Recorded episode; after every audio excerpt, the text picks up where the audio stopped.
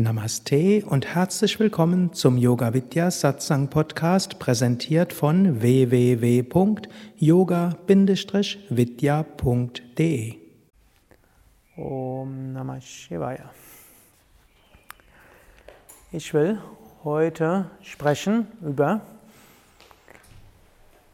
Grundlagen letztlich von Yoga-Therapie im Sinne von Yoga als heilend, heilend bei Krankheiten, bei verschiedenen Beschwerden. Ich werde dazu ein paar Studien vorstellen und einen Überblick geben über das, was wir vom wissenschaftlichen Standpunkt aus als gesichert gelten lassen können. Ich werde einige Erklärungsmodelle vorstellen, warum wirkt Yoga und dann beginnen mit einem dieser Erklärungsmodelle, nämlich Yoga als Entspannungstechnik, als Auslöser des Relaxation Responses und Yoga als etwas, was den Menschen stressresistenter macht oder mit anderen Worten, was den Menschen dazu hilft, mit mehr Stress besser umgehen zu können. Yoga, die Yogameister waren immer schon sehr offen auch für wissenschaftliche Forschung. Die Yogameister haben schon Anfang des 20. Jahrhunderts erkannt, dass in der modernen Wissenschaft viele Chancen liegen und haben anders, als es vielleicht andere spirituelle Traditionen lange Zeit gemacht haben, haben gleich erkannt, Wissenschaft und Spiritualität ist gut verbindbar und gerade Hatha Yoga eignet sich vorzüglich der wissenschaftlichen Forschung. So gibt es seit den 20er Jahren Wirkstudien zum Yoga, wo man nachweisen will, welche physiologischen Wirkungen hat Yoga. Da will ich einiges vorstellen und gerade dann seit den 80er und seit den 90er Jahren kommt diese Forschung noch umso mehr in Gang und dafür habe ich sogar jetzt etwas gemacht, was ich sonst selten mache, nämlich Folien. Ich habe jetzt kein PowerPoint, aber es ist ja irgendwo ähnlich. Also Yoga-Therapie, Möglichkeiten und Grenzen. Zunächst will ich mal ein paar Ergebnisse einer Studie vorstellen, welche schon ein gewisses Alter hat. Irgendwann in den 90er Jahren war die gewesen, die in Deutschland von besonderer Bedeutung war, weil sie Yoga in die Prävention hineingebracht wird, in die Krankenkassen geförderte Prävention. Und dort In euren Unterlagen findet ihr auch so ein paar äh, Hinweise, wo dort steht Yoga und Wissenschaft und da gibt es ein paar zitierte Studien. Wir haben, es gibt jetzt momentan zwei Bücher in Deutschland. Das eine ist Yoga im Spiegel der Wissenschaft, müsste es in der Boutique geben, oder auch Yoga in der Gesundheitsforschung von Martina Blei, gibt es auch in der Boutique. Und wir haben jetzt gerade auch so eine Meta-Studie gesponsert, die bis zum Ende des Jahres fertig sein sollte, wo der aktuelle Forschungsstand der, hm, ja, der Forschung in die Wirkung von Yoga dokumentiert werden wird. Also bis zum Ende des Jahres hat man dann den aktuellen Stand, äh, Stand der Forschung. Also hier seht ihr, ich will gerade mal gucken, ob ich einen Laserpointer finde.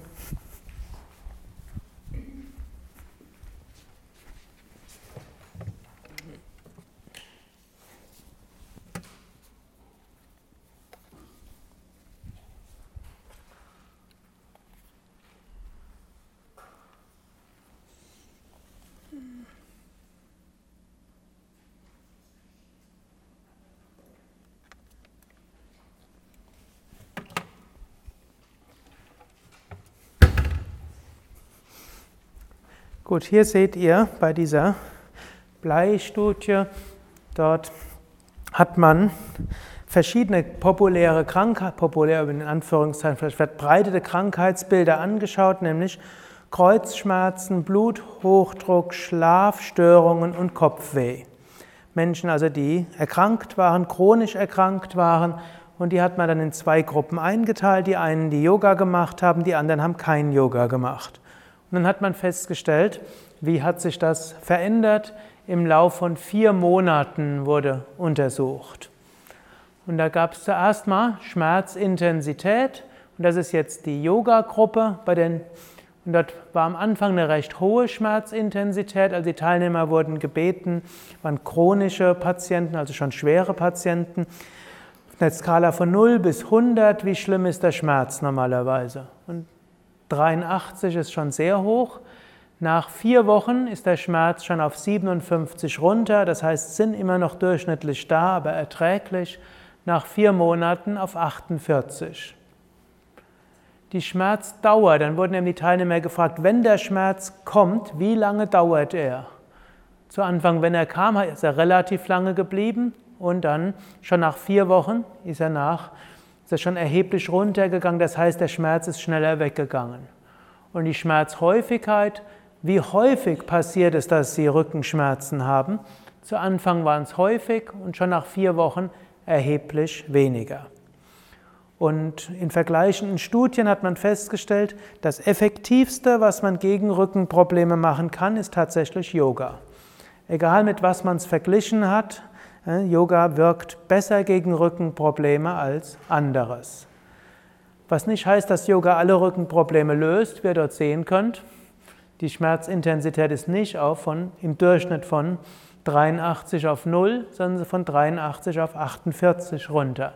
Und die Schmerzdauer ist nicht von 79 auf 0, sondern von 79 auf 52 und die Häufigkeit ist auch ein Drittel runtergegangen. Jetzt ein Durchschnitt. Also ein paar sind ganz frei geworden von Schmerzen. Bei, bei jedem ist es mindestens etwas besser geworden in diesen vier Monaten und bei manchen eben erheblich besser. Hier will ich noch mal auf eines hinweisen. All diese Untersuchungen zeigen, dass Yoga relativ schnell wirkt. Also in fast allen untersuchten Krankheitsbildern, wo man Yoga untersucht hat, wirkt Yoga innerhalb der ersten vier Wochen. Wenn Yoga nicht innerhalb von den ersten vier Wochen auf die entsprechende Krankheit wirkt, wird man von ausgehen können, dass der gleiche Yoga auch in den nächsten vier Wochen nicht wirkt. Vielleicht muss der Yoga anders gemacht werden, vielleicht muss er ergänzt werden mit etwas anderes. Aber im Normalfall, in den allergrößten in allermeisten Fällen, in den meisten Krankheitsbildern, Yoga sollte innerhalb von vier Wochen wirken. Ansonsten müsste der Yoga etwas abgewandelt werden. Wie häufig haben Sie dann geübt in den vier Wochen? Sie hatten einmal die Woche gab es einen Yoga-Unterricht und sie wurden gebeten, täglich zu üben. Wobei, es gibt auch noch eine Untersuchung, die dann zeigt, wie viele haben es tatsächlich gemacht. Nur ein Viertel hat nichts geübt dazwischen. Ein Viertel hat tatsächlich täglich geübt und der Rest hat so ein paar Mal die Woche geübt. Das Interessante war, selbst bei einer Woche pro, einmal üben pro Woche gab es schon Resultate. Tägliches Üben hat erwartungsgemäß die besten Resultate gegeben. Aber das Interessante war eben auch, auch einmal die Woche allein bewirkt schon etwas. Gut, nächste Sache ist Bluthochdruck. Dort sieht man auch wieder systolischer Blutdruck 152, diastolischer 94. Der systolische wird meistens am meisten betrachtet. 152 gilt als ein behandlungsbedürftiger Blutdruck. Wer mit 152 durch die Welt geht, müsste ein blutdrucksenkendes Mittel nehmen. Mit Yoga innerhalb von vier Wochen ist auf 141 und es gibt jetzt unterschiedliche Meinungen, wie hoch der Grenzwert ist. Die meisten heute würden sagen, 140 ist der oberste Grenzwert. Bis 140 kann man es verantworten, dass jemand keine Medikamente nimmt. Also hier würde man sagen, eine behandlungsbedürftige Patientengruppe ist zum Durchschnitt von 141 gekommen. Das heißt, die Hälfte der Patienten, denen man normalerweise blutdrucksenkende Mittel hätte verschreiben müssen, ist durch Yoga allein ohne weitere Technik auf einen nicht mehr behandlungsbedürftigen Blutdruck runtergerutscht. Weshalb man auch sagen könnte, die Hälfte der Menschen, die blutdrucksenkende Mittel erstmals bekommen, bräuchten sie nicht. Sie könnten stattdessen schlicht und ergreifend Yoga üben. Wenn ich sage die Hälfte, dann wisst ihr, die andere Hälfte bräuchte es trotzdem. Aber man wird so annehmen können, im Durchschnitt senkt die das Üben von Yoga etwa elf Punkte einen Bluthochdruck. Übrigens, es senkt nicht einen zu niedrigen Blutdruck, sondern wie wir das oft beim Yoga haben, wer einen zu niedrigen Blutdruck hat, wird sogar um ein paar Punkte seinen zu niedrigen Blutdruck erhöhen. Also das ist auch wieder eine interessante Sache. Allein durch Yoga wird der Blutdruck um 10 Punkte gesenkt. Wenn also jemand fragt, ich habe Bluthochdruck, darf ich Yoga machen? Antwort? Unbedingt. Nicht nur du darfst Yoga machen, du solltest Yoga machen. Und wenn jemand sagt, ich habe trotz Yoga einen Bluthochdruck von 160, sollte ich blutdrucksenkende Mittel nehmen? Ich würde grundsätzlich sagen, ja, ich würde natürlich noch vorher überprüfen, wie ist deine Ernährung? Wie oft machst du Yoga? Machst du auch die tiefen Entspannung? Und machst du vielleicht noch zusätzlich Konditionstraining? Und wenn der Mensch entweder all das macht oder sagt, kriege ich nie hin und, und diesen hohen Blutdruck hat, dann würde ich es als meine ethische Verantwortung sehen, dem Menschen zu raten, zu blutdrucksenkenden Mitteln zu greifen. Hm? Ich meine, die Kombination von Yoga und Naturheilkunde, Yoga und Schulmedizin, das ist das, was am besten ist. Man, wir sollten diese Grabenkämpfe, die es früher mal gab, beerdigen. Glücklicherweise ist die Schulmedizin heute für Yoga offen, mindestens in ihrer wissenschaftlichen Ausprägung. Nicht immer in Gestalt von jedem Hausarzt, nicht immer in Gestalt von jedem niedergelassenen Arzt, aber von ihrem wissenschaftlichen Anspruch her ist die Schulmedizin heute weit offen.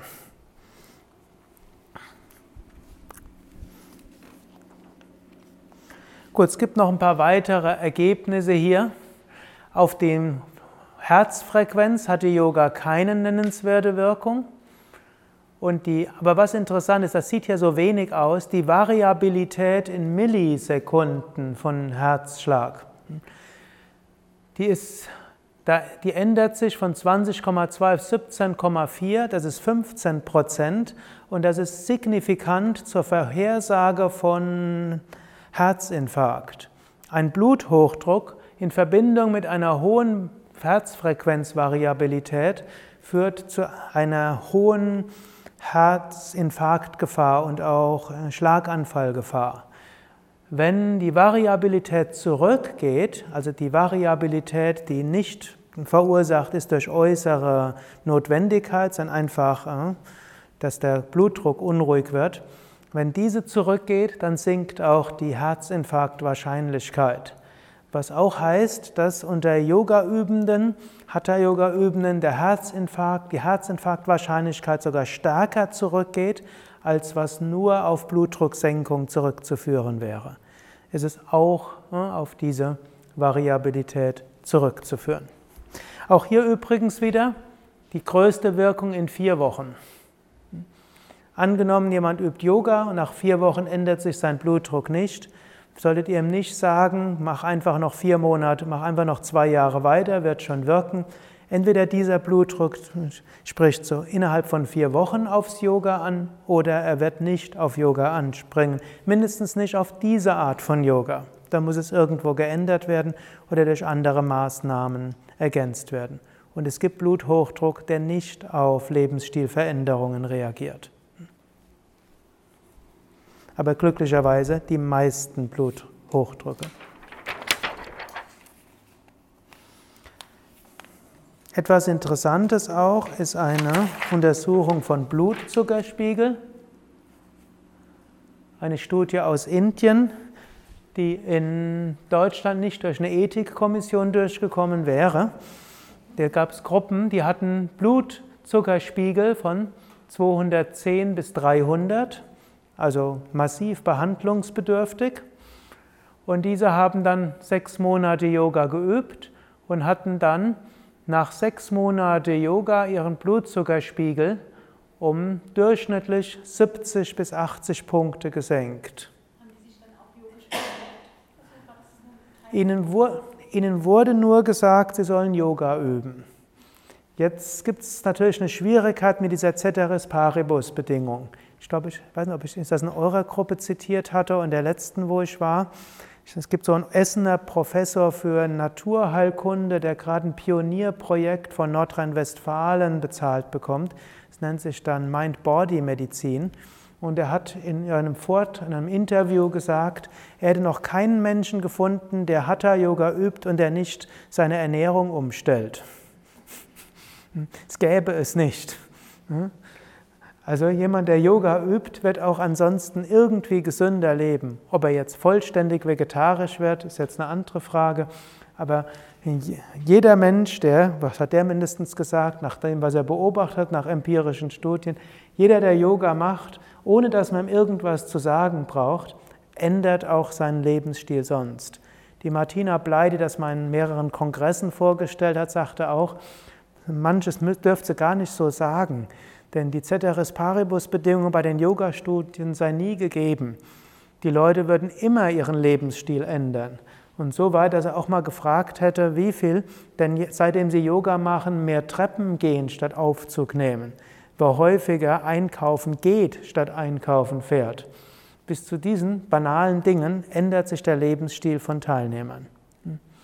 Deshalb es wird zu vermuten sein, dass die auch ihren Lebensstil umgestellt haben, dass die etwas mehr, ge, hm, mehr besser gegessen haben aber es wurde, in all diesen Studien wird den Yogalehrern ausdrücklich verboten, irgendwas zu erzählen über Ernährung. Hm? Also es ist nicht, weil sie zusätzlich dazu angeleitet wurden, sondern das Hatha-Yoga allein hat eine Wirkung, dass Menschen zu ihren natürlichen Gesundheitsinstinkten kommen. Vielleicht wird man auch einfach sagen, sie sind entspannt, also gibt es weder weniger Frust, den sie durch andere Maßnahmen kaputt machen müssen. Sie haben mehr Energie, also können sie auch das umsetzen, was sie sich eigentlich vornehmen. Gut, ich will nur noch eine Studie hier zeigen, die auch nochmal interessant ist. Die sogenannte alveoläre Ventilation. Und was das im Einzelnen bedeutet, dann könnt ihr euch die Originalstudien anschauen, die dort irgendwo in eurem, in eurem Handout dort beschrieben sind. Also beim Yoga im Spiegel der Wissenschaft sind die jetzt draus. Hier heißt einfach nur die Wirkung von Atemübungen. Und das Interessante ist, Atemübungen verbessern die alveoläre Ventilation, mit anderen Worten, den, den Sauerstoffaustausch in den Lungen. Und das heißt, chronische Herzinsuffizienz wird gemildert. Und hier, wenn jemand zum Beispiel fragt, darf ich bei Herzinsuffizienz Atemübungen machen? Antwort? Du solltest. Wenn jemand auch fragt, darf ich bei Bluthochdruck Atemübungen machen mit Atemanhalten? Antwort? Selbstverständlich und klar. Es gibt viele Studien, die auch das zeigen. Also ab und zu mal liest man nämlich in irgendwelchen Foren, wo angegriffen wird, Atemanhalten und so weiter, sei unnatürlich oder sonst irgendwas.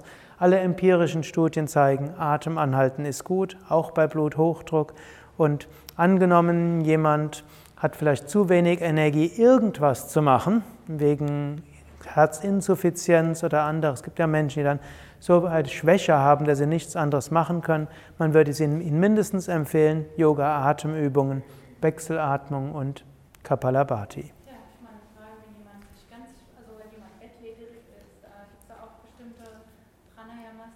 Auch hier würde man erstmal Bauchatmung, man kann Wechselatmung machen und Irgendwann geht auch Kapalabhati. Ja, also da es steckt viel Potenzial dahinter.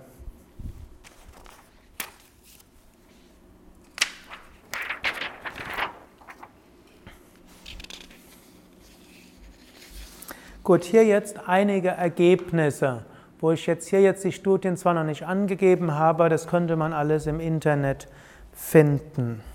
Ihr braucht ja übrigens nur irgendein Krankheitsbild eingeben und dann zum Beispiel Rheuma, Yoga, wissenschaftliche Studie. In den ersten zehn Ergebnissen werdet ihr etwas finden. Und wenn ihr dort nichts findet auf Deutsch, dann schreibt er Rheuma, schreibt sich Rheumatism, Yoga, Scientific Research. Dann findet ihr sicher etwas. Das ist ja die schöne Zeit des Internets. Braucht bloß vier Worte reinzugeben und ihr könnt auf alles zugreifen. Gut, hier gibt es Sachen, die können als, als erwiesen gelten. Also Yoga wirkt heilend bei, also nicht vorbeugend, sondern heilend. Das finde ich das Paradoxe bei dieser sogenannten Blei-Studie, wird sie genannt, also Martina Blei. Sie hat nachgewiesen, dass Yoga heilend wirkt. Und dann wurde Yoga in die Prävention aufgenommen. Sie hat überhaupt nicht nachgewiesen, dass Yoga präventiv wirkt, sondern sie hat nachgewiesen, dass Yoga heilend wirkt. Aber Yoga wurde nicht als Therapie anerkannt, sondern als Prävention. Also leider wird die Medizin sehr häufig nicht ihrem wissenschaftlichen Anspruch gerecht. Nach dieser Studie hätte Yoga als Methode der Wahl bei Rückenbeschwerden, Schlafstörungen, Bluthochdruck und Kopfschmerzen eingesetzt werden müssen. Man hätte eigentlich vermutlich irgendein Trainingsprogramm machen müssen für alle Physiotherapeuten, dass sie das anleiten oder die Ärzte ermächtigen sollen, Yoga-Lehrern, Menschen in Yoga zu schicken und dass Yogakurse bezahlt werden. Was, was, da, was da dafür fehlt übrigens, ist jetzt nicht nur der gute Wille, sondern es fehlt eine gute Lobbyarbeit. Und da gibt es leider das Problem, dass die Yoga-Leute alle, hm, wie können wir sagen, Enthusiasten und Idealisten sind und keiner Lust hat, mit den Krankenkassen ausreichend lang zu sprechen. Es gelingt uns auch nicht bei Yoga Vidya für unseren Verband. Wir suchen seit Jahren nach einer Lobbykraft, die wir einstellen, sogar bezahlen würden und die nichts anderes macht als Klinken putzen, Ergebnisse vorstellen, mit Krankenkassen sprechen und die sich nicht abhalten lassen, wenn sie von Pontius zu Pilatus gestickt werden.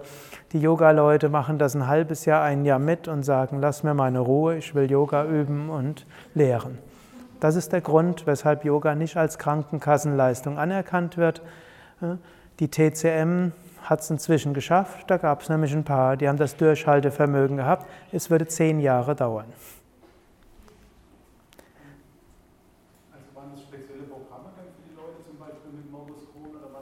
Ich bin jetzt erst noch bei den ersten vier.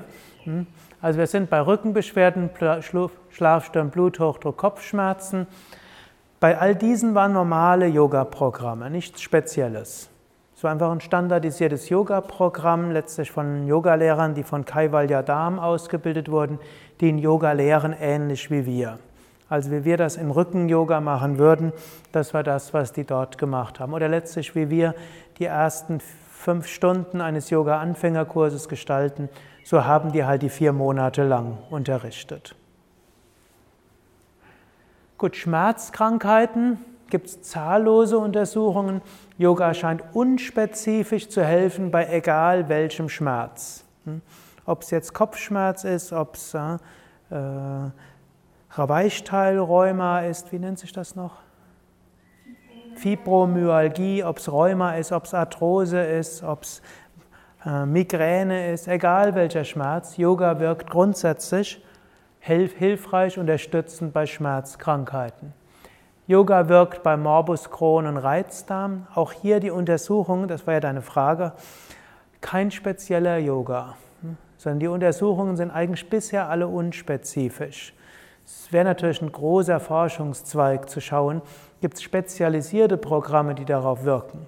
Wir bieten ja auch bei Yoga Vidya spezielle Reihen an für spezielle Krankheitssymptome. Und in unserer Yoga-Therapie-Ausbildung lernt ihr die alle. Wir müssen nur ehrlicherweise zugeben, es gibt keine Studie, die zeigen würde, dass dieses spezialisierte Programm besser wirkt als ein Standardprogramm. Also wir hatten beim letzten Yoga-Kongress einen Dietrich Ebert hier gehabt, oder ich weiß nicht, ob es der letzte oder der vorletzte war, einer der Pioniere der Yoga-Forschung.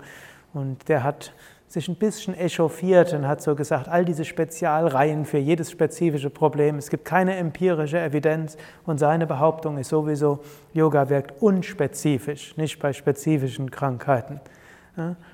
Aber ich meine, ich persönlich meine, da werden wir auch nochmal drauf zu sprechen kommen, dass es schon spezifische Wirkungen gibt von spezifischen Übungen auf spezifische Krankheiten. Aber die Studien, und da hat Ebert recht, die großen Studien, die Wirkung von Yoga nachgewiesen haben, sind eigentlich nie spezielle, also spezialisierte Yoga-Programme gewesen. Gut, Yoga wirkt gegen Asthma, Yoga wirkt gegen Atemwegserkrankungen, kann klar als erwiesen gelten.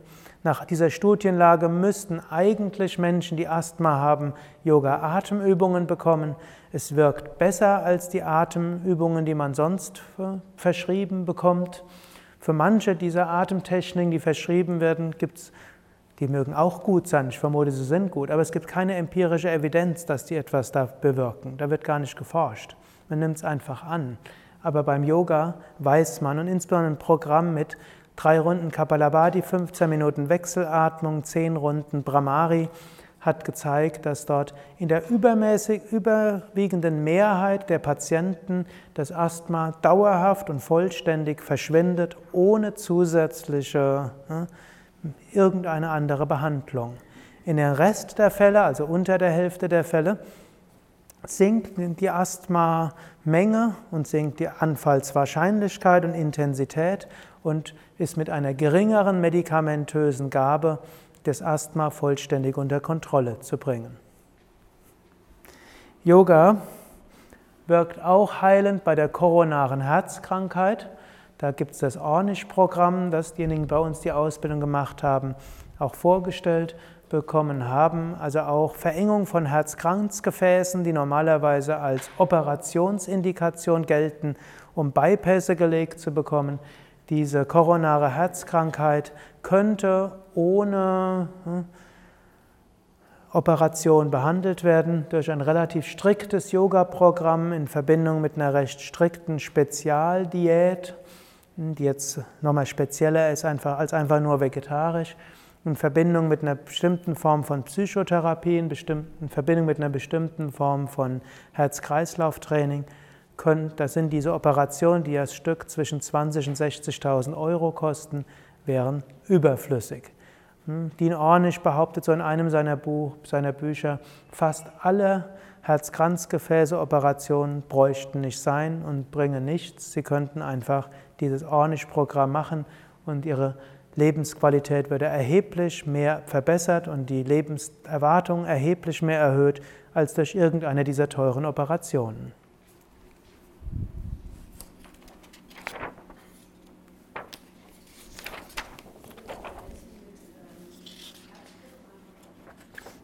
Menschen können bei Herzschrittmacher-Yoga üben.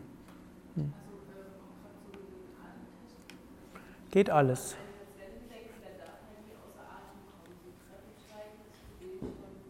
Ja, hm. wenn, das, das werde ich jetzt als erstes gefragt. Also wenn jemand Treppen steigen darf, gibt es keine Einschränkungen beim Yoga. Wenn, ja, ja. Im normalerweise kriegen die, haben die, kriegen die das ja irgendwo mit, wenn es mehr wird. Und so wird man eben anraten, sehr sanft dort vorzugehen. Ja, also dort wäre sicher Kapalabhati sanft, man würde dies Anhalten sehr sanft erhöhen und beim Yoga vielleicht außer dem Sonnengebet, dass man dann eben langsamer macht, geht eigentlich alles und halt nicht so anstrengend. Wobei wenn dort jemand gesagt bekommt, er soll sich nie anstrengen, alles sehr sanft, ich würde ihm auch mal raten, einen anderen Kardiologen aufzusuchen. Es könnte auch sein, dass der Kardiologe einfach nur altmodisch ist. Bei fast allem in der Medizin, wo den Leuten geraten wurde, sie sollen sich schonen, wird heute von Schonen abgeraten. Ja. Ich würde, also ich würde mal empfehlen, mal zu einem anderen Kardiologen zu gehen. Hm, also eine zweite Meinung einholen kann nie schaden.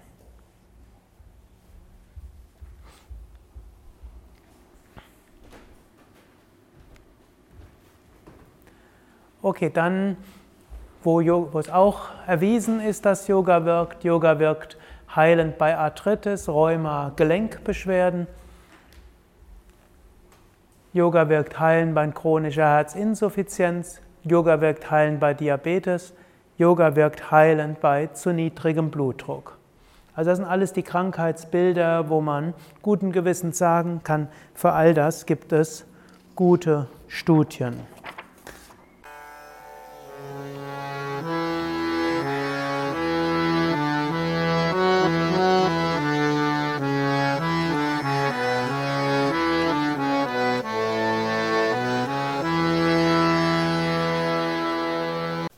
Das war die aktuelle Ausgabe des Yoga Vidya Satsang Podcasts. Mehr Informationen zum Yoga über Yoga-Seminare, Yoga-Workshops, Yogakurse, Vorträge zu Spiritualität und Meditation unter www.yoga-vidya.de